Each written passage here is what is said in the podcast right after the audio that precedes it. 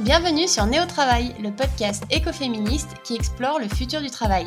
Nous sommes Hélène et Laetitia et ici, nous questionnons l'impact du travail sur nos vies. Nous explorons de nouvelles façons de travailler et de lutter grâce à des femmes engagées.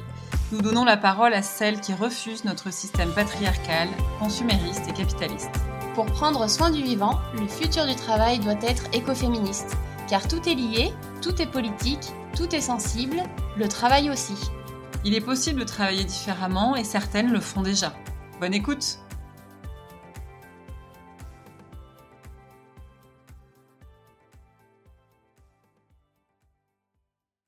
Avec Néo Travail, on s'interroge sur le travail de demain et l'impact qu'il aura sur nos sociétés et sur nous aussi en tant qu'individus. Le futur du travail, c'est un vaste domaine qui englobe de nombreuses thématiques et de plus en plus de personnes s'interrogent sur ces questions-là et tentent d'y apporter des réponses. On est hyper contente d'échanger aujourd'hui avec Laetitia Vito, qui est experte du futur du travail. Elle est aussi pionnière dans ce domaine puisqu'elle a quasiment créé et révélé cette discipline. Donc à distance, entre la France où nous sommes et l'Allemagne où Laetitia Vito habite, nous avons parlé de passion économie, de nouveaux médias, de quête de sens et aussi de la place des femmes dans le futur du travail. Allez, c'est parti, bonne écoute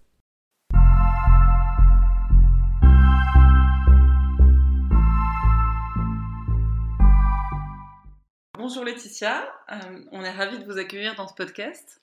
Ravi d'être là. Bonjour Laetitia et Hélène. Euh, on va euh, parler dans cet épisode de, plusieurs thématiques, de votre métier de spécialiste du futur du travail. On va parler de, de la place des femmes dans l'avènement de ce, des métiers de demain, de ce futur du travail, et on va parler de sens aussi. Et on a envie de vous poser une première question. quel est votre métier? Le, terme de métier est un terme qui pour moi est assez dépassé parce que ça correspond à, une définition bien prête, une forme de, bundle, de package, de tâches qui sont regroupées dans quelque chose qui est bien connu, qu'on peut apprendre, auquel on peut se préparer. Par exemple, bah, vous êtes médecin, il y a une formation particulière, il y a une validation des acquis, et puis vous rentrez dans un corps de métier euh, où euh, les gens partagent des choses en commun. Et donc un métier, c'est quelque chose qui correspond, et c'est encore vrai pour beaucoup de gens, à euh, quelque chose qui est défini en dehors de vous. Or, moi, c'est pas un métier puisque c'est moi qui ai assemblé par moi-même les différentes tâches. Donc, je suis travailleuse indépendante. J'ai inventé mon sujet de spécialisation. Il n'existe pas de formation future du travail. Il n'existe pas d'autres personnes qui feraient la même chose que moi de la même manière. Et donc, euh, plus qu'un métier, c'est plutôt une, une activité que j'ai inventée, que j'ai composée par moi-même, et une entreprise, du coup, que j'ai, que j'ai créée, qui correspond à, à, moi et à ce que j'ai envie de faire. Et voilà, je ne sais pas si ça répond à la question, mais du coup, c'est pas exactement un métier. Et c'est peut-être intéressant justement de voir que entre les métiers et puis les gens qui inventent leur, euh, leur manière de travailler, on a vraiment deux visions du travail et deux visions d'une activité qui sont, qui sont différentes et qui vont cohabiter parce que, encore une fois, euh, un plombier, euh, c'est peut-être plus un métier euh, au sens traditionnel du terme, et puis un médecin aussi, et puis il y en a, a d'autres comme ça. Et, puis, en ce qui me concerne, j'ai pas eu besoin d'avoir l'autorisation d'une institution extérieure à moi. J'ai pas eu, pas passé un examen pour vendre cette offre-là à des, à, des, à des gens sur un marché, à des clients sur un marché. Oui, c'est intéressant. après, je pense qu'effectivement, euh, pas forcément, c'est pas forcément une notion de métier, mais plutôt euh, bah, la thématique que vous étudiez du travail. Finalement, qu'est-ce que c'est euh, qu'est-ce, que c'est votre quotidien au niveau de vos activités professionnelles liées à cette thématique? Oui, bonne question. Mon activité, elle est assez plurielle parce que je fais beaucoup de, recherches, donc de lecture, d'écriture, de réflexion. Je lis euh, des livres, des articles, je rencontre des personnes. Alors, en ce moment, ce sont des rencontres qui sont plus euh, virtuelles que, que en présentiel, mais, mais, peu importe, c'est la même chose. Donc, c'est beaucoup de travail de recherche de, pour collecter de l'information et puis ensuite euh, créer euh, des conférences, des articles, des livres blancs, des livres sur ce sujet. Donc, c'est vraiment deux volets, lecture-écriture en gros, hein, ou lecture, écriture et, et conférences. et puis sur le, sujet lui-même, le sujet futur du travail, euh, c'est euh, une multitude en fait d'approches qui ne correspondent pas à une discipline en particulier. Donc il existe des sociologues du travail, il existe des historiens, il existe des psychologues, des médecins du travail, etc. Tout un tas de, disciplines qui approchent le sujet du travail et éventuellement de ses transformations avec un angle très particulier. Et moi, ce que j'ai eu envie de faire quand j'ai créé mon entreprise en 2015 sur ce sujet-là, c'était de mêler plusieurs approches. Et en particulier, je suis passionnée d'histoire. Donc, je mêle beaucoup de réflexions qui sont des réflexions historiques, mais sur des sujets de, euh, voilà d'innovation, euh, de business, de ressources humaines, qui ne sont pas des sujets que les historiens abordent beaucoup. Enfin, il n'y a pas énormément d'historiens sur ces sujets-là, en fait, sur les sujets de euh, l'institution des ressources humaines, par exemple, c'est pas, il euh, y, en a, hein, il y en a quelques-uns, mais c'est pas quelque chose qui est beaucoup appréhendé avec cet angle-là. Donc, euh, donc, je dirais que la, spécificité que j'ai eu envie d'apporter quand j'ai créé cette activité-là, c'était de, de, mêler une hauteur, de mêler des différentes disciplines et puis d'avoir cette hauteur de vue un peu historique que pas, voilà, pas beaucoup de gens utilisent quand ils parlent de ce sujet-là. Et c'est intéressant, vous avez euh, dit que vous avez donc euh, finalement inventé euh, et créé cette activité-là en lien avec le, la thématique du futur du travail. Est-ce que depuis que vous avez créé cette activité-là, c'est resté un métier de niche, vraiment d'expert, ou est-ce que ça se développe? Est-ce que c'est en vogue maintenant? Est-ce qu'on en parle un peu plus?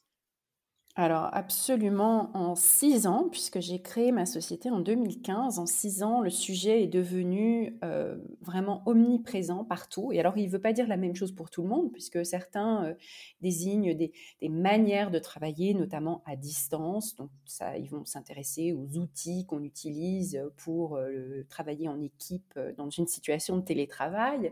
D'autres s'intéressent au sujet d'une transformation de contrat, de, dans la nature du contrat entre les travailleurs et les donneurs d'ordre et au rôle des plateformes, des plateformes qui mettent en relation des clients et euh, enfin une offre et une demande de travail. D'autres encore s'intéressent euh, plutôt à, à l'influence de l'intelligence artificielle, à la robotique, à l'automatisation, se posent la question y aura-t-il encore du travail demain? Euh, Voilà. En fait, il y a énormément de sujets. Euh, et, maintenant, aujourd'hui, je pense que cette approche un peu généraliste et historique du futur du travail, ça serait beaucoup plus difficile de lancer une activité là-dessus aujourd'hui qu'en 2015. Et, donc, euh, moi, en fait, j'ai eu au début une approche assez généraliste qui a oscillé ou alterné entre un point de vue plus individuel, qui s'intéresse aux travailleurs, qu'est-ce que ça veut dire que se préparer à un monde du travail en transition, dans un, voilà, dans, un, dans, une période qui est une période de changement de paradigme, où on passe en gros d'une économie fordiste industrielle euh, avec toute l'organisation qui allait avec, à une économie plus numérique, euh, où euh, toutes les institutions qui vont avec ne collent plus tout à fait et il y a beaucoup de choses à réinventer. Et donc moi, c'était généraliste. Il y avait voilà la question individuelle et puis la question collective, la question des organisations, la question de la transformation. Et je pouvais un peu toucher à tous les sujets, si bien que j'ai créé enfin où j'ai, je me suis fait un, un, nom euh, ou une expertise assez généraliste sur beaucoup de sujets, ce qui me permettait aussi euh, d'avoir euh, cette stimulation, de m'intéresser tantôt à la question des freelances et au rôle des plateformes, tantôt à la transformation du monde des ressources humaines et puis j'en sais rien, au, match entre la direction des achats et la direction des ressources humaines euh, en matière de, freelancing, par exemple, par exemple, ou encore à la question des reconversions professionnelles du point de vue de l'individu et comment on, s'équipe, on s'arme dans un monde où les transitions professionnelles seront plus nombreuses. Et donc c'était passionnant et puis surtout ça permet de relier les sujets entre eux parce qu'en fait euh, le, futur du travail, quand on le comprend comme euh, un ensemble d'institutions en transformation euh, dans un monde qui vit une transition entre deux paradigmes, mais du coup, euh, bah, ça permet de, toucher à tous ces sujets et puis de, les mettre en relation et de comprendre un peu le, comment on dit en anglais, la big picture, quoi, pourquoi tout est lié. Et, il ne peut pas avoir cette approche vraiment très pointue sur uniquement l'IA, l'intelligence artificielle, ou bien uniquement les reconversions professionnelles, etc. Moi, je voulais revenir sur votre activité une minute. bah, du coup, ça fait un an, on en a parlé tout à l'heure, que vous avez lancé votre podcast à deux voix, et vous avez une newsletter aussi qui fonctionne euh, d'une façon un peu particulière qu'on ne connaît pas forcément, qui est sur abonnement. Euh, c'est des médias finalement assez nouveaux. Bon, le podcast, on en fait de plus en plus, hein, la preuve. Mais euh, ma question, c'était qu'est-ce qui vous a donné envie de passer par ces canaux-là d'information plutôt que bah, simplement rester sur des conférences, des livres ou d'autres prises de parole? Alors j'ai un peu touché à toutes sortes de médias dans mon activité d'écriture et de, contenu euh, au sens large, puisque j'ai travaillé avec des médias traditionnels, j'ai travaillé avec euh, une entreprise comme Welcome to the Jungle qui est devenue un très gros média, notamment sur les réseaux sociaux, et euh, écrit des livres, donc avec ce processus très long, avec des éditeurs, où il y a voilà, une durée très longue avant d'arriver à mettre, à diffuser, à publier un ouvrage, c'est des délais très très longs. Et en fait, chaque type de, de, médias présente des avantages et des inconvénients et puis touche des cibles un petit peu différentes. Et la nouveauté de, de ces, de ces quelques, de ces trois, quatre dernières années, c'est que tout d'un coup, il y a cette possibilité de, d'entrer directement en lien avec des lecteurs, des auditeurs, etc., qui donne qui donne naissance à beaucoup de nouveaux petits médias individuels, de gens qui lancent leur podcast, qui lancent leur newsletter, euh, de manière tellement plus facile qu'il y a 4 ou 5 ans que les barrières à l'entrée euh, ont chuté. Alors la difficulté de tous ces nouveaux médias et de tous ces nouveaux supports comme euh, Substack, qui est cette plateforme de newsletter que j'utilise pour le, média que j'ai lancé avec mon mari, le média s'appelle Nouveau Départ, donc j'ai lancé en, pleine pandémie euh, euh, il y a un an, le 14 avril 2020. Et, c'était cette nouveauté, c'était se dire voilà, on peut finalement créer un média et entrer en contact avec un petit nombre, ou pas forcément un nombre gigantesque, de gens qui sont prêts à payer un abonnement euh, et où du coup on se passe de ce modèle des médias traditionnels qui consiste à générer des revenus avec de la publicité et qui oblige pour générer des revenus avec de la publicité ou avec des abonnements à toucher un très très grand nombre euh, de lecteurs potentiels pour pouvoir euh, avoir une existence et un modèle d'affaires pérenne et viable. Or là, avec ces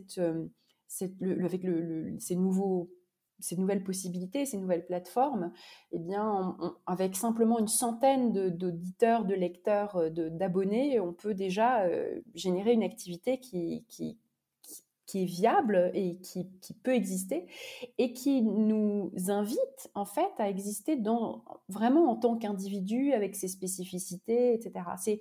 qui a été théorisé sous le nom de la, de la passion economy il y a un ou deux ans. Il y a plusieurs, euh, plusieurs penseurs américains qui ont, qui ont introduit ce, concept de la passion economy avec euh, cette idée que finalement, il faut être de plus en plus euh, singulier dans, la, dans, dans, son existence médiatique pour susciter l'intérêt d'un petit groupe.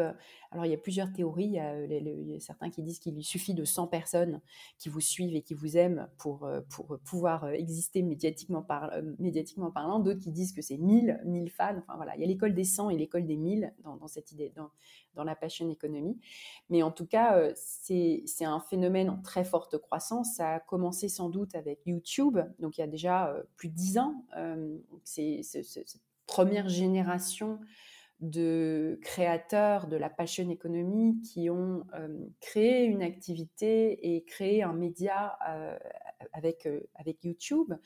Ensuite, depuis quelques années, on parle de cette explosion de l'économie des podcasts où les barrières à l'entrée ont, chuté et où beaucoup d'individus s'emparent de cette possibilité de créer un média, un podcast. Donc ça vient évidemment bouleverser l'économie euh, traditionnelle des médias, euh, de la radio, de la télévision, etc., qui ne savent pas trop comment faire face à ça parce qu'ils se rendent compte que leur audience bah, s'effrite un peu parce qu'elle elle, va aller écouter d'autres types de, types de médias, de nouveaux médias, de petits médias qui leur parlent plus. Et puis, dans, les, dans le monde de l'écrit, il y avait certes des blogueurs, mais la grande nouveauté, c'est la création de ces newsletters on pensait pendant longtemps que les newsletters, c'était, vraiment juste du contenu de publicité qui vient polluer votre boîte mail. Et depuis quelques années, en fait, c'est des nouveaux médias, y compris parfois des grands journalistes qui créent, alors c'est très vrai aux États-Unis, qui créent euh, leurs leur, euh, médias à eux euh, sur ce canal et viennent récupérer leur audience, celle qui les suivait déjà, pour vraiment créer. Il y en a qui sont devenus des vraies entreprises, des des grands médias. Il y a des journalistes américains euh, qui euh, ont quitté leurs euh, grands médias pour créer une newsletter sur Substack. Substack a levé des millions de, dollars auprès de, capital risqueurs américains pour soutenir des auteurs, des écrivains, des journalistes dans la création de médias, dans la création d'une newsletter à eux et attirer comme ça les lecteurs qui, qui, peuvent être très très nombreux. Et certains ont créé des entreprises qui sont devenues gigantesques, presque aussi grandes que, que, des, que les médias traditionnels. C'est hyper intéressant d'évoquer les, nouvelles possibilités qu'offrent effectivement ces, ces, nouveaux médias. Est-ce que, selon vous, ça permet d'avoir plus d'autonomie, plus de flexibilité et plus de liberté aussi finalement dans la création ou le développement de ses activités euh, professionnelles, qu'on soit finalement euh, quelqu'un qui se lance, qui se reconvertit, ou, quelqu'un comme vous qui, avait déjà euh, une expertise et une façon de travailler avant ça? C'est une très bonne question, se demander si finalement c'est ouvert à tout le monde de créer un média et d'en vivre, ou de créer quelque activité que ce soit avec les plateformes nouvelles qui, permettent de mettre en relation avec des clients, avec des fans potentiels je pense que aujourd'hui, après, plus d'une année après l'introduction de cette expression de passion economy, et puis avec une année de pandémie derrière nous, on se rend bien compte que c'est quand même beaucoup plus difficile qu'il n'y paraît euh, d'atteindre ce seuil critique à partir duquel on peut vivre d'une activité qu'on a créée de cette manière-là. Donc c'est en réalité cette passion économie, c'est pas quelque chose qui n'est si facile que ça. Euh, souvent, euh, même si les barrières à l'entrée sont faibles pour la création de contenu, en réalité les barrières à l'entrée pour toucher un large public restent élevées. Euh, les algorithmes montrent que finalement, on a cette espèce d'effet boule de neige quand on a, quand on a déjà une audience existante, préexistante. Et donc, c'est pas si facile pour une personne qui réussit à créer une chaîne YouTube qui va avoir des millions d'abonnés, on en a euh, des dizaines et des dizaines d'autres qui restent tout petits et qui ne touchent pas une audience suffisante pour pouvoir euh, générer des revenus de cette activité-là. Donc c'est en fait un univers très fragmenté euh, où c'est difficile de se faire, de se, de, se, de se faire connaître, de faire grandir une communauté et où finalement c'est le, talent, les méthodes, les techniques, etc. pour réussir à grandir euh, donne lieu lui aussi à toute une industrie de coach, de, formation, etc. pour aider les individus à apprendre comment on fait, etc. Et évidemment, en, réalité, euh, c'est pas possible pour tout le monde. Ceci dit, euh, ceci dit, euh, pour beaucoup de gens, c'est une activité à côté et c'est une activité dont ils n'attendent pas forcément de vivre à 100%. C'est-à-dire que je pense que cette multi-activité, elle est de plus en plus courante et les possibilités de la passion économie sont des possibilités aussi, par exemple, de de, de, trouver un, soutien à la reconversion professionnelle. Un exemple très concret, c'est vous faites une activité en tant que salarié qui vous barbe, qui vous saoule, et vous avez envie de vous reconvertir vers autre chose, eh bien, euh, vous, vous, allez lancer un podcast, un blog, une newsletter, etc., simplement pour explorer un sujet, pour vous créer une légitimité, pour vous créer un réseau dans le domaine ou le, le, secteur qui vous intéresse et où vous, aimeriez travailler plus tard. Et pendant un an, un an et demi, vous allez rencontrer des gens, utiliser le podcast comme prétexte pour rencontrer des nouvelles personnes, pour vous créer un réseau pertinent dans le domaine dans lequel vous aimeriez travailler demain. Et du coup, cette activité, ce, comme on dit, ce side project, cette activité annexe et supplémentaire à votre activité présente, euh, elle n'a pas nécessairement pour vocation en, tant que telle à, générer des revenus suffisants pour vous permettre de vivre et de lâcher votre job d'aujourd'hui, mais elle va vous permettre de construire quelque chose, une légitimité, un réseau, euh, une petite audience sur une activité sur laquelle demain vous aimeriez travailler.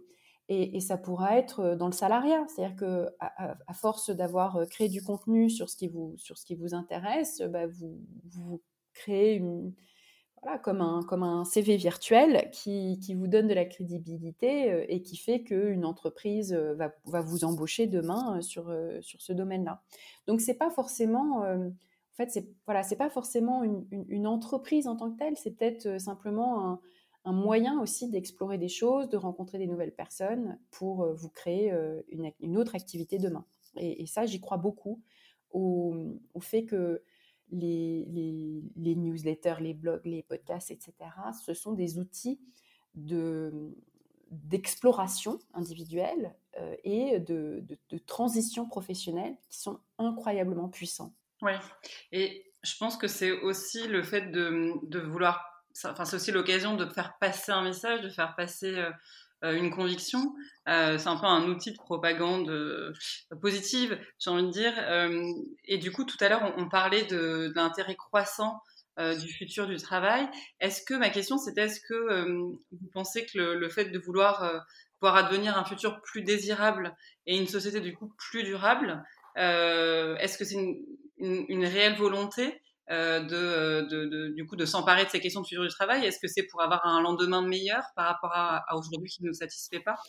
Alors, le futur du travail, je pense qu'il y a une partie des réflexions qu'on développe avec autour de ce concept qui concerne effectivement l'économie, euh, la soutenabilité de l'économie, l'impact d'une activité sur l'environnement, sur la planète. Et ça, ce sont des, des considérations qui rentrent de plus en plus dans le monde du travail. On le voit avec euh, la popularité des labels comme B Corp, dont certaines entreprises s'emparent pour dire euh, voilà, nous, regardez, notre manière de travailler, elle, est, euh, elle a un impact qui n'est pas un impact délétère sur l'environnement, la planète, la société, etc. Donc, ça, c'est quelque chose qui prend de l'ampleur absolument partout et qui commence à toucher en effet le sujet du, travail lui-même, c'est-à-dire de quelle manière, euh, de quelle manière euh, l'organisation du travail en tant que telle peut être euh, toxique, polluante, ou bien, ou bien avoir un impact très négatif sur, sur la société. Et donc, je pense que voilà, il y a la question de l'environnement, et puis il y a aussi la question en fait euh, des, inégalités et de l'impact sur la société, la manière dont ça nous fragmente. Et beaucoup des questions qu'on a eues sur le télétravail concernent le, la disparition ou les menaces sur le collectif, sur le vivre ensemble, sur le fait que le tissu social qui nous soutient se se, fissure, se défait, se, désagrège à très très grande vitesse et que la solitude devient un problème de plus en plus, de plus en plus fort et de plus en plus grand. Donc en fait, il y a énormément de, questions euh, sur, sur l'impact et sur le sens. Voilà, il y a les questions individuelles et les questions collectives. Je ne sais pas sur, sur quoi vous voudriez euh, mettre davantage l'accent. Justement, on, c'est vrai que nous, euh, nos, auditeurs sont pas mal des personnes qui sont en quête de sens, euh, en quête d'utilité dans leur, métier, et on voit qu'il y a une explosion ces dernières années, de, la quête de sens euh, dans son activité professionnelle. et du coup, la question, c'était pourquoi, selon vous, on en est arrivé là? La question pourquoi la quête de sens devient un sujet absolument euh, incontournable pour beaucoup de travailleurs, en fait, pour moi, elle reflète un sentiment de malaise dans cette période de transition qui fait que on a été élevé avec l'idée que le travail venait avec un, agrégat euh, tout fait, c'est-à-dire, euh, c'est comme la discussion qu'on avait sur le métier tout, à l'heure, c'était un, bloc qu'on prenait en échange de voilà, se mettre au service de quelqu'un, en échange d'une certaine aliénation au travail, subordination, division des tâches, etc. On avait un agrégat d'avantages multiples, avec une sécurité, avec un, un salaire, la possibilité d'emprunter pour accéder au logement, une protection sociale, des revenus différés sous forme de retraite, des syndicats, etc., etc., etc. Et puis aussi euh, une identité sociale dans un groupe, etc. Et en fait, tout ça se désagrège à très grande vitesse depuis des années déjà, au point qu'on se sent un peu démuni et que dans ce malaise, en fait, ce malaise, il reflète la désagrégation de ce contrat de travail avec lequel on a été, avec lequel on a été élevé et qu'on pensait être immuable. Et donc, cette quête de sens, c'est le reflet de quelque chose qui ne va pas. Euh, Puisqu'il n'y a plus toutes ces contreparties, bah, pourquoi être subordonné? Pourquoi être aliéné? Pourquoi accepter euh, un travail euh, ennuyeux, hein, pour le dire de manière claire, faute d'avoir les contreparties qui existaient autrefois? Ou euh, malaise un peu différent euh, qu'on peut aussi associer à ça, euh, certains ont du sens dans leur travail, des infirmières, des, professeurs, tout ce que vous voulez, mais ont tellement peu de contrepartie que la question de, la précarité et puis des défauts de, protection sociale, etc., devient extrêmement fort et fait que, voilà, pourquoi est-ce que l'éducation nationale n'arrive pas à recruter des enseignants, il en, en manque des, dizaines de milliers. C'est pas la question du, sens, parce que si c'était seulement la question du sens, euh, c'est un des métiers les plus, plus utiles, les plus gratifiants du point de vue du sens. Et pourtant, les contreparties sont pas là. Les contreparties font que euh, voilà, l'organisation du travail est trop aliénante, euh, c'est difficile, c'est mal payé, c'est mal considéré, c'est pas valorisé, etc. Donc on n'arrive pas à recruter donc c'est tout ça. Et je dirais qu'il y a encore autre chose peut-être de, plus, de plus fort. On parlait tout à l'heure de la question de l'environnement ou de la question de l'impact sur la société. dans le contrat, dans ce contrat de travail qui, était vertueux au XXe siècle, il y avait cette idée que ce qu'on faisait, l'activité, elle était bonne pour, elle était bonne pour l'économie, elle était bonne pour la nation, euh, j'ai l'habitude d'utiliser cette phrase qu'on utilisait dans l'industrie automobile américaine, ce qui est bon pour General Motors est bon pour l'Amérique. Et c'est en fait quelque chose de très profond, c'était cette idée que bah, finalement, en faisant tourner les usines, en allant au bureau, on, on, contribuait à faire tourner les choses euh, positivement pour tout le pays, pour toute l'économie. Et puis, il n'était pas tellement question de, pas encore, de, de, destruction de la planète, etc. Donc il y avait cette idée qu'il y avait un alignement vertueux entre l'activité, même si c'était une petite chose qu'on faisait dans une entreprise, et puis euh, l'intérêt général en fait. Et ça, euh, et ça, cet alignement, il n'existe plus. Euh, pour beaucoup, on, est, on travaille dans des activités dont on n'est pas tellement sûr de qui a cet alignement-là. C'est-à-dire, est-ce que euh, ce que je fais, euh, oui, certes, je, peux m'enrichir personnellement ou je peux même euh, trouver de l'intérêt intellectuel dans quelque chose, mais est-ce que ce que je fais sert vraiment à quelque chose? Est-ce que c'est pas au contraire une activité qui finalement est profondément toxique? Et donc, ça, on retrouve ça dans les discussions sur les questionnements autour de la croissance économique, du PIB, etc. On dit, mais finalement, tous les indicateurs dont on dispose, ils sont tous mauvais parce que il ne mesure pas la création de, valeur avec un grand V comme, comme, il faudrait. Et je ne sais même pas si ce que je fais a vraiment de la valeur avec un grand V. Donc ça, c'est un désalignement très profond, relativement nouveau, quelques décennies tout au plus, qui, qui vient, on va dire, nourrir de manière encore plus aiguë cette crise de sens. Et puis troisième chose, troisième chose qui a un peu disparu, c'est qu'on avait des pratiques collectives plus nombreuses et plus fortes qui nous donnaient du sens dans la vie, en fait, qui nous donnaient un sentiment d'appartenance à quelque chose plus grand que nous. On le trouvait dans le travail, mais on le trouvait aussi dans une appartenance syndicale, on le trouvait dans une appartenance à un parti politique, et puis on le trouvait dans une appartenance à une communauté religieuse. Or, toutes ces choses-là, qu'il s'agisse de la religion, du syndicalisme, de l'activité politique traditionnelle, tout ça, c'est complètement désagrégé, décliné très rapidement, très fortement, au point que, en fait, l'appartenance à une communauté, et même, la, je dirais même la, le, fait de se nourrir euh, spirituellement, religieusement au sens large, hein, si je pas d'une religion en particulier, eh bien, euh, il nous manque quelque chose. Il nous manque quelque chose. Euh, on est, on est tellement en manque de spiritualité qu'on va aller le chercher dans le travail, alors qu'autrefois, on n'allait pas forcément le trouver dans le travail. Et du coup, ce qui se passe, c'est que dans cette quête de sens, on met tellement de choses sur l'avenir de la planète, l'avenir de la société, euh, nos besoins religieux, spirituels et profonds, notre recherche de communauté, qu'en fait, est-ce que la question que j'ai envie de poser, c'est est-ce que c'est pas un petit peu trop?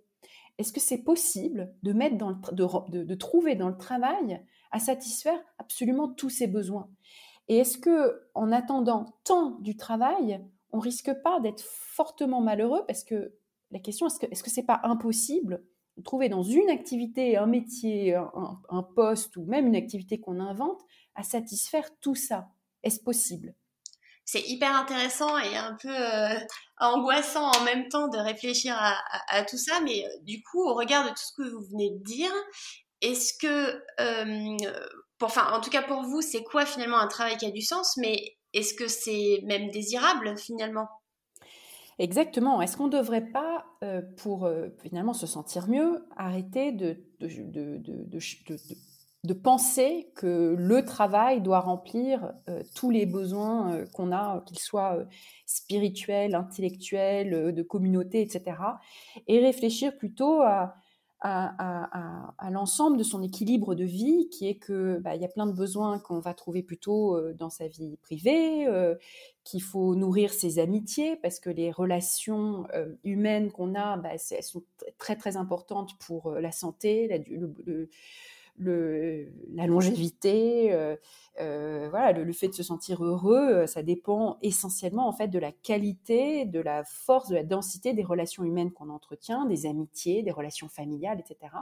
Et donc, si on cherche à, avoir des amitiés au travail, par exemple, c'est peut-être pas une bah, c'est pas impossible, mais c'est peut-être pas une très bonne idée parce que c'est vraiment mettre tous ses œufs dans le même panier en fait. Hein, et quand le panier du coup se fissure, on perd tout. Donc, euh, donc se dire que voilà, un équilibre de vie, c'est tout un tas de choses, que certaines activités qui vont vous remplir spirituellement sont pas forcément euh, professionnelles, que certaines activités qui vont vous donner euh, ce sentiment de d'être utile peuvent être des activités pour lesquelles vous n'êtes pas rémunéré, et qu'en fait, réfléchir à ce que moi j'appelle le bundle, enfin cet agrégat qui vous satisfait, on va pas tout trouver dans un seul, euh, dans un seul paquet et qu'il faut le recomposer en trouvant un équilibre entre plein de choses différentes. Et peut-être enlever un peu de cette pression qu'on se met sur la, la, quête au travail, la quête de sens au travail, pour se dire calmons-nous un petit peu.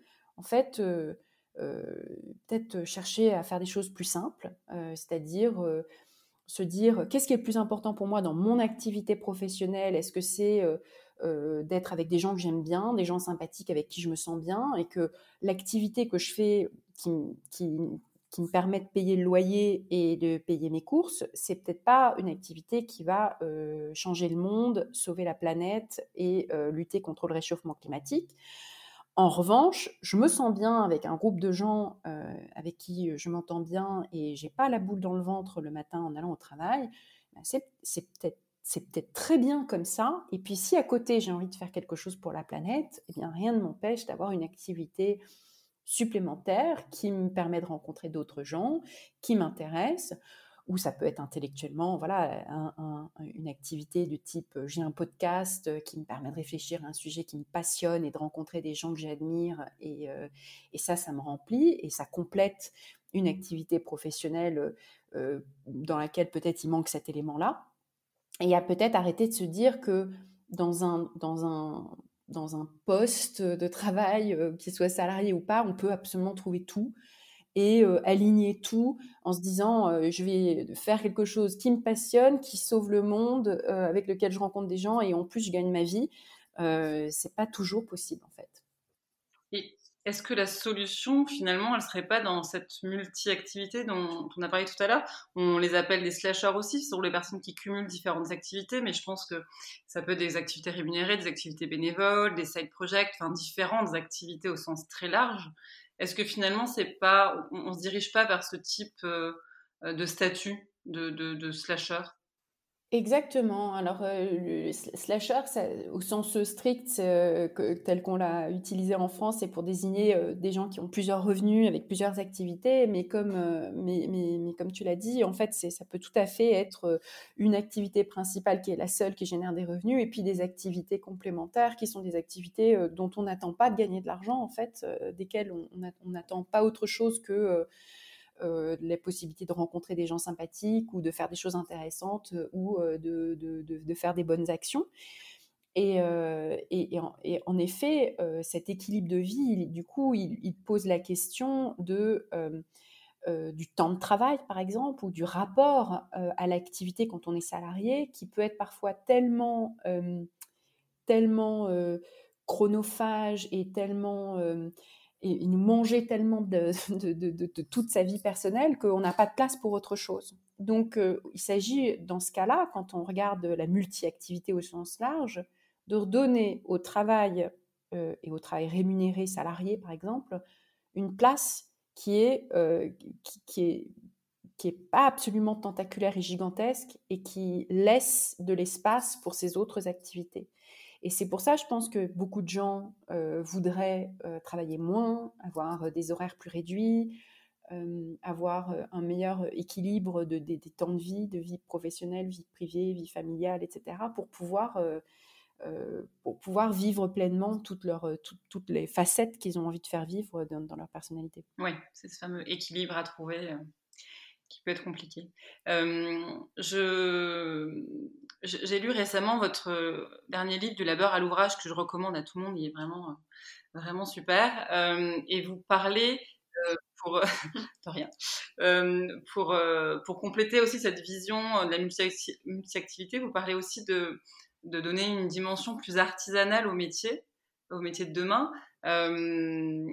Alors là-dedans, évidemment, tout le monde ne peut pas être néo-artisan, brasseur, euh, euh permaculteur, euh, c'est pas vraiment possible. Mais du coup, comment faire pour que les personnes puissent mettre plus de plus de cette dimension artisanale dans leur propre métier? Comment on peut faire évoluer euh, avec ce prisme-là le métier d'aujourd'hui? Je pense que en fait l'artisanat, c'est tel que je l'entends dans mon livre, c'est quelque chose de beaucoup plus large que les métiers de l'artisanat euh, que, que, tu viens d'évoquer, et ça concerne plutôt une manière d'appréhender le travail qui s'éloigne des euh, euh, des éléments de l'organisation scientifique du travail de la période fordiste, industrielle, de l'industrie voilà, automobile. on dire qu'en fait, puis si on repense le travail autrement, on laisse plus de place à l'autonomie, on laisse plus de place à la créativité, c'est-à-dire on, laisse tomber cette idée qu'il existe une manière de faire, euh, un one best way, euh, comme, dirait Taylor, euh, qu'il s'agit de répliquer, et puis plus de place à la relation directe justement entre le travailleur et le résultat de son travail, que ce soit un client avec lequel il travaille directement quand il est par exemple freelance, ou que ce soit le, le, le, résultat du travail, cette personne est, salariée, d'avoir une vision globale du produit, euh, de, de la raison de, de ce qu'on fait. De, voilà. Et donc, euh, cette espèce de désintermédiation, elle est vraiment très importante. D'ailleurs, elle rejoint aussi la question de la quête du sens, c'est-à-dire que on n'a plus envie d'être un tout petit maillon interchangeable dans, un, dans une grande chaîne de production, mais envie plutôt d'être euh, maître de son, de son destin professionnel, mais aussi de, du choix des outils, du résultat du travail, de l'impact, etc. Et donc, c'est vrai autant pour euh, quelqu'un qui fait du développement informatique, qui a envie d'être fier de son travail et d'avoir l'impression de bâtir une cathédrale. C'est un vrai mouvement de ce qu'on appelle le software craftsmanship, euh, cette idée que, en fait, il y, y a, vraiment la notion de l'artisanat euh, dans, euh, dans, le fait d'écrire du code informatique. On, laisse, une patte, on, laisse sa patte, on, laisse une, petite trace de soi qui est vraiment individuelle. Mais ça se retrouve aussi euh, dans des métiers de service, des métiers de service notamment de, support client, où on dit bah, finalement on n'a pas envie de suivre un manuel avec un script qui a complètement été fait pour, pour être un, pour nous rendre interchangeables, mais on a envie, euh, de, pour pouvoir se sentir être vraiment euh, utile, euh, de, de, de, donner de soi, en fait, pour résoudre des problèmes. Et, et en fait, ce que ça décrit, c'est que c'est une transition, une transformation profonde des manières d'organiser le travail, où on passe de quelque chose qui est voilà l'organisation scientifique avec ceux qui pensent, ceux qui exécutent, des processus qu'il s'agit de répliquer à la lettre, ce qui marchait très bien pour l'économie de masse industrielle, à quelque chose qui est beaucoup plus dans l'esprit de l'itération, de, euh, de l'économie numérique, où on, on va réagir en fonction des, euh, données qu'on collecte pour euh, faire toujours un petit peu mieux. On lance au début quelque chose qui n'est pas parfait. Hein. C'est cette notion de, dans l'économie numérique, on parle de MVP, de Minimum Viable Product, quelque chose qui n'est pas parfait. Une application, par exemple, qui est vraiment une version bêta qui n'est pas extraordinaire, mais on la lance et puis les, les, internautes, les utilisateurs, euh, en l'utilisant, vont d'abord, les premiers vont en plus faire des feedbacks complets, faire leur retour direct à, l'entreprise. Et puis surtout, en l'utilisant, ils euh, génèrent des données qui permettent euh, aux concepteurs de cette application de l'améliorer petit à petit, jour après jour, avec cette idée qu'il n'y a pas de produit parfait et puis il n'y a pas de produit tout fait qu'on lance sur le marché. Alors qu'avant, il fallait avoir un truc tout fait, un prototype parfait, et puis ensuite, on lançait les grandes séries et on produisait par milliers, par centaines de milliers, par millions, et puis on lâchait ça euh, sur le marché. Et, là, c'est très différent. C'est on commence petit et puis on, améliore. Et puis après, on peut tout aussi bien euh, être passé à très très grande échelle quand on a une application numérique, par exemple, qui est utilisée par des millions d'utilisateurs. Euh, ça n'empêche pas la grande échelle, mais c'est une espèce de nouveauté, c'est que c'est une personnalisation qui n'est pas incompatible avec la grande échelle. Et cette logique de personnalisation, en fait, elle est profondément artisanale. Et du coup, on retrouve des éléments de l'artisanat, des éléments de l'époque pré-industrielle, qui nous semblent tout d'un coup compatibles avec une économie numérique et avec des principes d'organisation du travail qui vont avec l'économie numérique.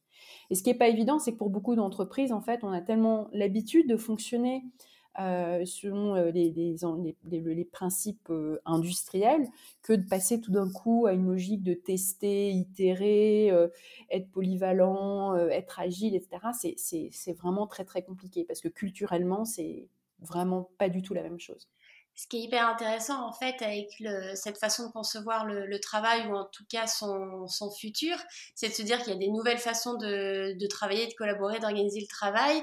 Il y a aussi potentiellement du coup des nouveaux métiers qui se dégagent de ces nouvelles façons de faire. Euh, est-ce que euh, pour vous, les métiers de demain, c'est forcément des métiers euh, qui n'existent pas encore? Souvent, c'est l'image qu'on a. D'ailleurs, quand on utilise cette expression métier de demain, on pense au métier du numérique, nouvelles technologies, etc. Ou est-ce que ça peut être aussi euh, le retour des métiers euh, d'antan, euh, les métiers d'aujourd'hui, mais qu'on pratique différemment? Enfin, finalement, pour vous, les métiers de demain, c'est quoi? Alors, il existe évidemment des tas de métiers qu'on n'est pas capable d'anticiper, qui sont euh, qu'est-ce que sera le développeur Python de demain et qui auront un rapport avec euh, des nouvelles technologies et tout. Mais finalement, en termes de quantité de personnes qui sont concernées, c'est très peu de monde. Et c'est un peu la grosse erreur qu'on a fait euh, dans le tournant de l'an 2000, où on imaginait que tous les métiers d'usine, les métiers d'ouvriers qui disparaissaient allaient être remplacés par des nouveaux métiers dans les nouvelles technologies et que, en gros, on allait pouvoir faire de tous les ouvriers qui qui, voient leur usine fermée, des développeurs dans cinq ans, il suffit pour cela de les former. en fait, grosse erreur, c'est qu'on s'est rendu compte que des très grandes entreprises comme euh, Apple, etc., en fait, euh, bah, créent très peu de, très peu d'emplois. Euh, alors, petite parenthèse, c'est que Apple a une partie d'emplois d'usine aussi, mais qui sont plutôt en Chine, donc c'est tout à fait, euh, c'est pas tout à fait le bon exemple, mais on va, dire Facebook par exemple, très peu d'emplois par rapport à, une grosse entreprise industrielle de, qui avait la même valeur économique euh, il y a 60 ans. Et donc, euh, et donc en fait, les emplois de demain vont pas être massivement des emplois de nouvelles technologies. C'est complètement faux. Bien sûr, il y en aura. Et, il y aura besoin de gens qui sont à la pointe pour bien analyser les données et puis il y aura des nouvelles, euh, voilà, des, nouvelles plateformes, des, nouveaux usages qui font qu'il y aura besoin de, gens qui vont être capables de maîtriser euh, des nouvelles manières de faire. Mais en termes de, quantité d'emplois, euh, je suis très sceptique sur cette idée que voilà, que cette idée que les nouveaux emplois, c'est forcément, c'est forcément là-dedans, c'est forcément des gens qui sont capables de travailler avec l'intelligence artificielle, etc. en fait, dans la très grande masse, on est capable de prédire avec énormément de justesse qu'on va avoir besoin, euh, à l'échelle, par exemple, de l'Union européenne, de millions euh, d'infirmières qu'on ne sera pas capable de recruter, de millions, voire dizaines de millions de personnes qui s'occupent, de, qui accompagne, qui s'occupe des personnes âgées à domicile. Quand on regarde l'évolution de la pyramide des âges, on est capable de dire avec quand même pas mal de justesse que les personnes de 80 ans de plus de 80 ans vont représenter euh, le segment démographique le plus important, que parmi eux, il y aura euh, X% de gens qui seront en situation de dépendance ou en situation d'avoir des besoins de soins très importants. On est capable de dire aussi que parmi euh, les personnes actives de plus de 60 ans, il y en a beaucoup qui, consommeront de manière très différente beaucoup d'expériences, de alors soins au sens large, mais soins, formation, cours de yoga ou autres. Et, en fait, on est capable de dire que avec, pas mal de certitude qu'il y aura des besoins gigantesques dans ce que j'appelle les services de proximité.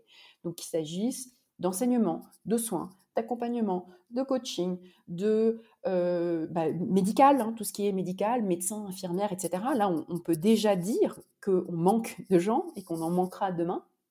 Et euh, donc, en fait, ce sont des métiers, des métiers qu'on connaît, en fait, hein, des métiers qui existent déjà, qui existeront encore, et bien qu'il existe des inconnus sur voilà à quelle vitesse avancera la robotique et l'intelligence artificielle, bah, en fait, on est quand même capable de, dire avec certitude que les besoins de relations humaines seront gigantesques parce que la solitude augmente à très grande vitesse et que on a besoin de, on aura besoin de gens pour tenir la main au sens physique et au sens propre, pour tenir la main des gens. J'aime bien cette image de tenir la main parce que c'est vraiment quelque chose qui est très fort et très puissant et dont on manque beaucoup et dont on a énormément manqué pendant cette pandémie où on a vécu à très grande échelle une crise du toucher et les métiers du toucher, qu'il s'agisse du coiffeur ou de la coiffeuse qui va masser la tête d'une personne, d'une personne âgée qui vit seule, dont c'est la seule occasion d'être touchée par un autre être humain. Et donc tout ça, c'est des, voilà, c'est des millions d'emplois, en fait, si on les met bout à bout. Euh, les travailleurs et les travailleuses domestiques, c'est surtout des femmes, euh, c'est euh, plusieurs millions de personnes, 2 millions de personnes en France, hein, et notamment les assistantes de vie qui viennent au domicile de personnes âgées pour les accompagner dans les gestes du quotidien. C'est énormément, énormément d'emplois, énormément de métiers. Et, les questions qui se posent, c'est pas, pas est-ce qu'il y en aura demain, c'est quel choix de société on fait aujourd'hui pour financer des besoins dont on sait qu'ils existent. Oui, donc du coup, vous l'avez dit, ces services de proximité, finalement, ils sont majoritairement occupés par des femmes. Et, moi, j'avais envie de vous poser la question pour ce qui va arriver, le travail de demain, quelle doit être la place et le rôle des femmes euh, dans cet avènement, dans l'idée d'avoir effectivement un futur plus souhaitable? C'est vrai que la crise euh, que nous vivons euh, a été qualifiée par certains, par certains penseurs, penseuses de, de she-session, c'est-à-dire une récession qui frappe tout particulièrement les femmes, parce que sont ces métiers dans les services de proximité qui ont été, qui ont été touchés durement par la crise. néanmoins, malgré cette récession qui frappe fortement les femmes, tout laisse à penser que elles sont néanmoins euh, l'avenir du travail euh, de, beaucoup de manières différentes en fait. Euh, la, première, ben, on l'a dit, c'est qu'elles sont très présentes dans tous ces métiers qui vont beaucoup recruter demain. Donc l'enseignement, je l'ai dit, on cherche à recruter déjà, il y a déjà des dizaines de milliers de postes qui ne sont pas pourvus chaque année. les infirmières, là aussi, on, on, a toujours, toujours des articles alarmants sur les manques et les difficultés de recruter. Les médecins, les assistantes de vie, euh, voilà, tous les métiers euh, du, soin, des services à la personne, euh, de la santé, de la transmission. Donc tout ça qui sont associés culturellement à des valeurs féminines, ou associés aux femmes culturellement. Hein. c'est une construction historique, bien sûr, ça n'a rien de génétique, on n'est pas génétiquement meilleur pour faire ces choses-là et, le, grand défi pour valoriser ces, métiers davantage demain, ça va être de les masculiniser en fait. Ça va être de recruter plus d'hommes. Parce que le jour où il y aura plus d'hommes infirmières, plus d'hommes professeurs, etc., bah, on sait que d'un coup, ça sera plus facile de les valoriser, en fait. Euh, et, c'est un peu triste, mais c'est que les métiers qui se féminisent très vite, souvent, sont des métiers qui se dévalorisent. Ça s'est passé dans beaucoup de métiers juridiques. Les, juges, les magistrats, etc., sont aujourd'hui beaucoup plus des femmes que des hommes dans les, nouveaux entrants. Et euh, en, valeur relative, ils ont été beaucoup euh, paupérisés, en fait. Ils sont beaucoup moins, moins rémunérés, moins valorisés qu'autrefois. C'est pareil dans l'enseignement. À mesure que le métier d'enseignant s'est féminisé, il s'est aussi dévalorisé. Donc, inversement, du coup, si on veut les revaloriser, il va falloir recruter des hommes. Et puis, parce que si les métiers qui recrutent le plus demain sont des métiers dans lesquels aujourd'hui il y a 80% de femmes, ben, ça veut dire qu'il va nous falloir des hommes, il va nous falloir des hommes, parce que sinon ils n'auront plus de travail.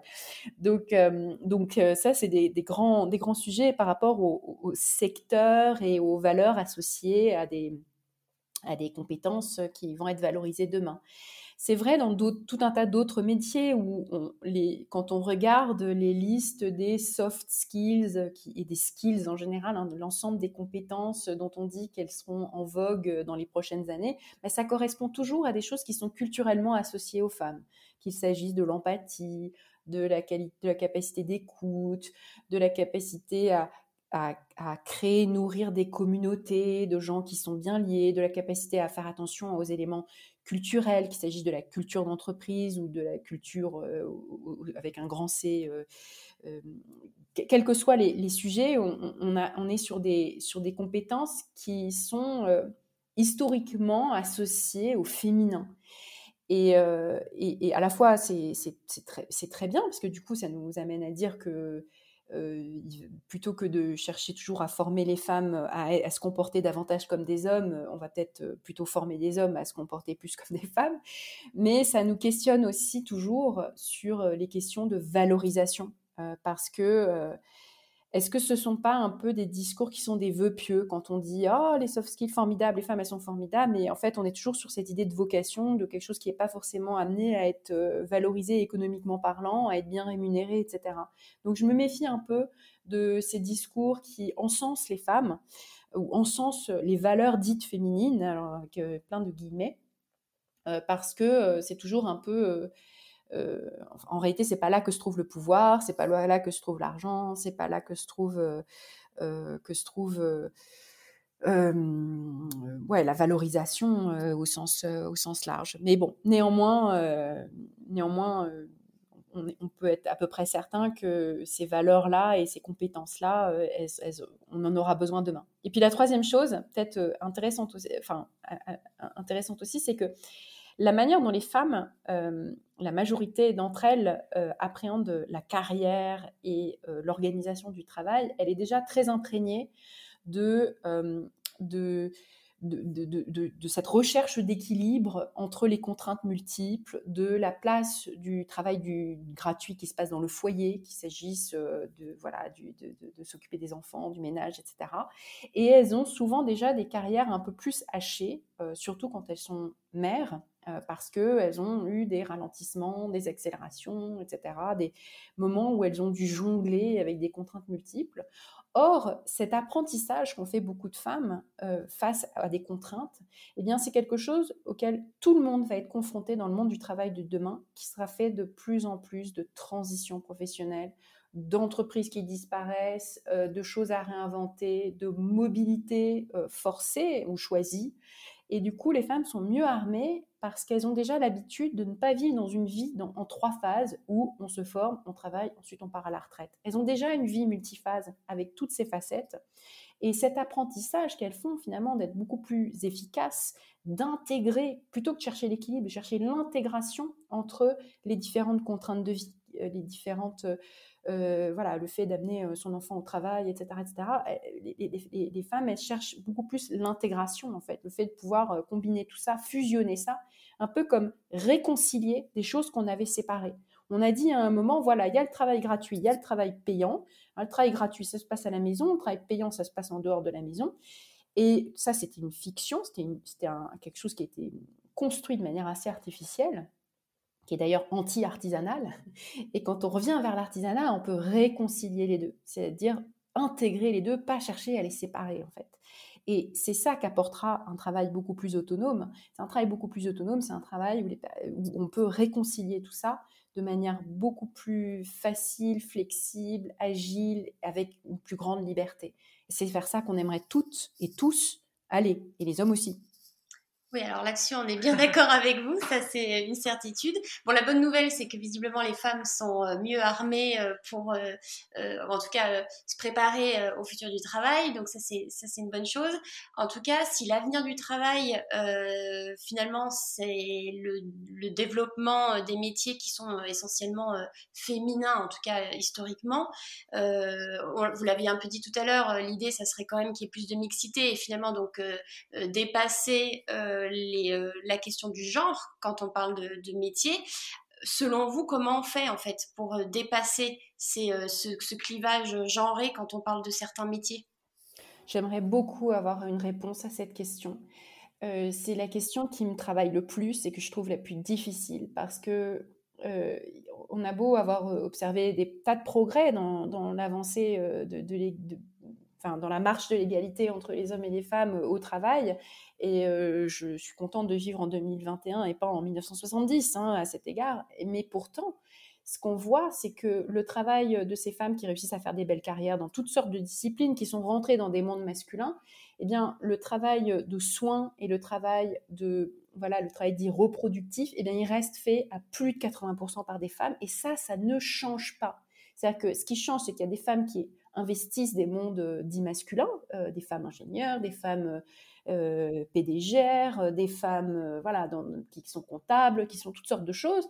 Mais par contre, des hommes infirmières, il en, reste, il y en a très très peu. Des hommes qui s'occupent des personnes âgées à domicile, il y en a très très peu. Des hommes qui s'occupent d'enfants qui sont nounous, il y en a très très très peu. Et ça ne bouge pas, les chiffres ne bougent pas. Et donc la question, c'est nos constructions identitaires, culturelles, etc. Et la division sexuée, sexuelle du travail euh, à, très grande échelle, elle reste, elle reste euh, extrêmement forte. Et je, ne sais pas, honnêtement, je ne sais pas quelles sont les meilleures euh, stratégies pour, pour casser cette construction, de, construction pluricentenaire. Euh, je, n'ai pas la réponse. Mon intuition, c'est que les valeurs de l'artisanat et la progression de l'autonomie au travail va permettre une meilleure intégration et où du coup cette, euh, cette division euh, sexuelle du travail pourra être atténuée de cette manière-là. Après, une autre piste de réflexion, c'est que sur ces métiers, sur ces métiers comme par exemple celui des infirmières, euh, il y, a, un gros enjeu qui est un enjeu de, valorisation et que euh, avec des tas de programmes où on cherche à créer des rôles modèles masculins dans le métier, à recruter mieux, à avoir des enjeux de, faire améliorer la rémunération, etc. Bah là, on a, euh, la possibilité de, de, recruter des hommes. parfois, les hommes pionniers, ce sont les immigrés, parce que les immigrés qui ont déjà fait ce travail de, euh, de casser leur, de changer, transformer leur identité, euh, de remettre en question leur, euh, leurs acquis et, et leur, leur, identité, ils sont souvent plus prêts à aller, à aller là où on les attend pas, en fait, à casser les codes. il y avait pas mal de, réflexions intéressantes qui ont été faites aux États-Unis sur les hommes infirmiers. Les hommes infirmiers, donc qui représentent entre 10 et 15 de l'ensemble de la profession, donc c'est quand même très très peu. Ben, ce sont beaucoup, euh, par exemple, des latinos, ce sont beaucoup euh, euh, voilà, des, personnes qui ont déjà en fait fait un travail sur l'identité ou qui ont déjà eu une identité parfois très, très questionnée. et, qui sont parfois des, enfin, des étrangers au sens, au sens où ils ne sont pas nés dans le pays, ils ne partagent pas la même histoire et, du coup ils sont prêts à, aller, à aller ailleurs, à aller là où on ne les attend pas. Et euh, de mon point de vue, donc il y a quand même encore pas mal d'inégalités entre les hommes et les femmes dans la sphère euh, du, travail. On en a déjà un peu parlé. Moi, je pense surtout à l'articulation des temps euh, euh, professionnels et, familiaux qui pèsent euh, majoritairement sur les femmes, qui peuvent les handicaper du coup sur leur euh, carrière, leur salaire, leur responsabilité aussi. même si vous avez évoqué quelques pistes, comment vous voyez l'évolution de ces sujets-là dans le futur du travail? Est-ce que finalement ça sera quand même un peu plus équitable, un peu plus juste, qu'il y aura une meilleure répartition entre les hommes et les femmes sur ces sujets-là en tout cas? Oui, parce que ce sont, alors ce sont les, inégalités au sein du foyer qui se répercutent dans le monde du travail. Si au sein du foyer, vous avez une personne qui, pour le dire très clairement, a une carrière bien plus avancée que l'autre, qui gagne beaucoup plus d'argent, que l'autre, s'il faut faire des sacrifices, et ça s'est vu pendant la pandémie, c'est la personne avec euh, avec euh, qui gagne le moins, qui, qui, qui, doit sacrifier sa carrière. Donc très concrètement, ça a pris la, la, forme suivante pendant la pandémie, c'était que s'il y a une pièce à part pour euh, euh, pour travailler, pour bien télétravailler, euh, c'est la personne qui a la meilleure carrière qui la prend. Et le plus souvent, c'était un homme. Et du coup, les chiffres ont montré, quand il y a eu plusieurs études qui ont été menées dans pendant l'année 2020, que les femmes étaient beaucoup plus nombreuses à travailler sur un coin de table dans la cuisine, entre la préparation de deux, de deux repas et avec des enfants qui hurlent parce qu'ils n'ont pas l'école.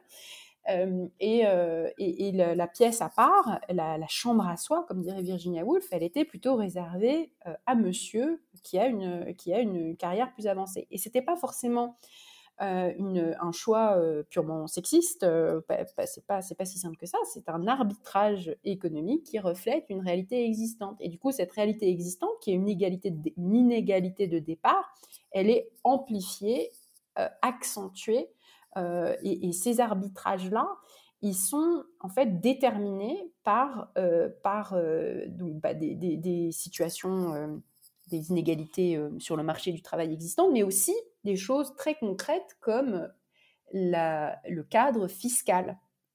Donc, il y, a, des choix de, société à faire. Moi, j'habite en Allemagne. En Allemagne, il y a un système fiscal qui fait que quand vous êtes un foyer, euh, bah, vous payez beaucoup moins d'impôts s'il y a des très grandes inégalités de revenus. C'est-à-dire que si en gros euh, monsieur gagne très bien sa vie et madame gagne très peu, c'est plus intéressant fiscalement parlant que si les deux gagnent bien leur vie. Et du coup, cette euh, femme, parce que c'est la plupart du temps des femmes, qui s'est arrêtée de travailler pour s'occuper des enfants ou qui a pris un mi-temps, parce que beaucoup de femmes travaillent à mi-temps en Allemagne pour s'occuper des enfants, quand elle va vouloir revenir à la vie active, il va y avoir une très forte désincitation. Cette on n'est pas incité à, refaire carrière, puisque tout ce qu'elle pourrait gagner en plus va être mangé en impôts. Donc ça, ce système de, fiscalité qui va euh, finalement inciter à des grands écarts, euh, bah, il est profondément délétère parce qu'il va imprimer des choix au sein du foyer qui vont amplifier ces inégalités. Un autre exemple, c'est euh, la, question des infrastructures et puis des services, des services publics et des services de, de garde d'enfants, d'écoles, etc. C'est que là, c'est des choix aussi, ce sont aussi des choix de société qui vont déterminer euh, la possibilité pour ces femmes de, de, reprendre une vie active ou d'avoir une vie active euh, pleine tout en étant dans une situation de, maternité. Donc, en fait, il y a beaucoup de choix qui sont quand même des choix structurants qui concernent la fiscalité, les services publics, les, services à l'enfance les systèmes d'incitation qu'on met en place, la nature des infrastructures, la manière dont ces infrastructures sont conçues et pensées. Est-ce qu'elles sont pensées pour des hommes qui vont travailler au bureau ou est-ce qu'elles sont pensées pour tout un tas de différentes personnes dans la société? Euh, Les services de transport, en fait, énormément de choses qui sont, euh, qui sont quand même plus collectives, plus politiques, euh, et qui ont une influence énorme sur euh, les, choix et les arbitrages qui sont faits à l'intérieur du foyer. Oui, c'est vrai que ça, ça met en lumière euh, le fait qu'il y a énormément de choses à prendre en compte sur ces sujets-là pour arriver à avancer vers, en tout cas, plus d'équité entre les, les, femmes et les hommes au sein de la sphère du travail. On pourrait en parler des heures. Malheureusement, on va devoir s'arrêter là. J'ai juste une toute dernière question avant qu'on arrête. Euh, donc juste en deux mots, euh, selon vous, la crise bah, qu'on connaît aujourd'hui, la pandémie euh, mondiale liée à la Covid-19, quel impact ça a sur, les, sur les femmes et sur le futur du travail de manière plus générale? En deux mots, c'est une catastrophe. Euh, la situation des femmes dans de nombreux pays, s'est dégradée énormément. Euh, les japonaises se suicident plus que jamais. Les indiennes vivent des mariages forcés comme jamais auparavant. Et les américaines, par exemple, pour beaucoup, ont dû quitter le monde du travail pour s'occuper d'enfants à la maison parce que les écoles ont été fermées euh, pendant une année entière. Donc c'est un désastre dont il faudra énormément d'années pour se remettre et euh, il y a un écart, un décalage qui s'est accentué. Euh, mais le positif, c'est qu'on a posé des nouvelles questions et des bonnes questions qui font avancer les choses, notamment au point de vue politique. Quand on regarde aujourd'hui le plan qui a été mis en place par le gouvernement Biden aux États-Unis, on voit que la question qui est posée, c'est que les services de garde d'enfants, par exemple, sont appréhendés comme un sujet d'infrastructure. Et ça, c'est une grande nouveauté. Donc, dans le plan de, je ne sais plus combien, de je ne sais pas ce que c'est que des trillions en français, des milliards de milliards, hein, euh, euh, eh bien, 1000 euh, milliards, pardon. Donc c'est 2000 milliards de dollars, le plan Biden. Il y a une énorme place qui est faite au sujet de, des services qui permettent à ces femmes de ne pas quitter le monde du travail et de, de, faire de sujets qui sont aux États-Unis, qui sont vus comme des sujets individuels, d'en faire des sujets collectifs euh, c'est une, bah, une, nouveauté. Et de, à cet égard, euh, les États-Unis sont en train de devenir un peu à la pointe, alors qu'ils étaient vraiment à la traîne. Et politiquement, on voit qu'il se passe beaucoup de choses. Et qu'il y a une, toute une nouvelle génération, notamment aussi de femmes en politique, comme Alexandria Ocasio-Cortez, comme euh, Elizabeth Warren, qui font beaucoup, beaucoup avancer la cause et qui font que bah, peut-être que l'inspiration va venir de là, va venir de l'Ouest. Bon, alors la bonne nouvelle, c'est qu'il faut rester optimiste euh, en tout cas euh, et continuer de, s'inspirer. Euh, merci beaucoup Laetitia pour ces apprentissages et vos lumières sur le futur du travail, notamment bah, sur les aspects de la quête de sens, des métiers de demain et de la, de la place des femmes dans le futur du travail. C'était hyper enrichissant. Merci beaucoup à toutes les deux de m'avoir invitée. Je suis ravie d'avoir participé à ce podcast. Merci d'avoir écouté cet épisode. Si ça vous a plu, le meilleur moyen de nous soutenir est de laisser un avis sympa et de noter ce podcast en lui mettant 5 étoiles. Vous pouvez aussi nous suivre sur Instagram et LinkedIn et vous abonner à la newsletter. À bientôt pour de nouvelles explorations écoféministes.